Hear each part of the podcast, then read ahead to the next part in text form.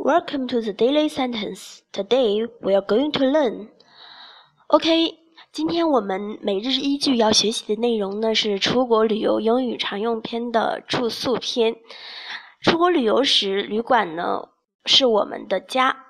详细了解家中的每一项设备和使用方法。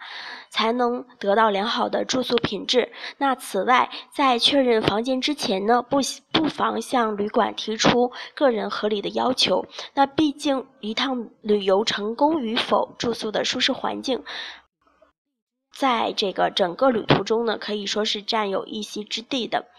那我们来看一下这几句话：我会晚一点到达，请保留所有预订房间。I'll arrive late, but please keep my reservation.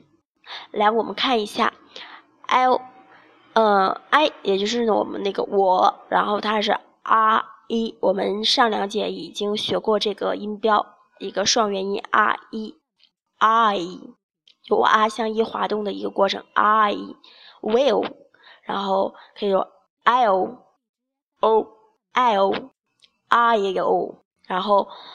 arrive 这个词，arrive，arrive，然后是 later，呃，arrive 呢是抵达，later 是那个晚一点的意思。然后呢，后边那个是 but，这个呢，u 发尖角 r 的音啊然后 t 呢，嗯，在句子当中呢，它属于那种爆破，哦，它是。属清辅音应该是，然后我们在读的时候呢，就是爆破掉了，就没有这个，就不用把这个音发出来。呃，大家来感受一下啊，but，but，but please。其实这个 t 呢，你没有听到这个发音，但是其实它在那个嗓子呃要出来之后，它是就没有发出来，就被炸掉了那种感觉。but，but please。Please，这里边发的是长音一，一就是把嘴角咧到耳朵的那个一，一穿针引线长音一，你就把它想象成是一条线，嗯，要拉好长。然后我们在平时练习的话，就把自己的嘴型做到位，然后这样在以后的实践过程中呢，才能够呃说的更流畅，因为你的口腔肌肉打开了嘛。然后是 keep。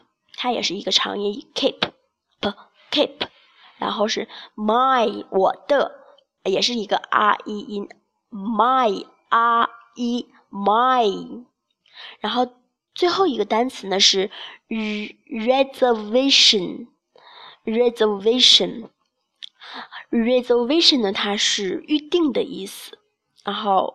我会晚一点到达，请保留所有预订房间。I'll arrive late, but please keep my reservation.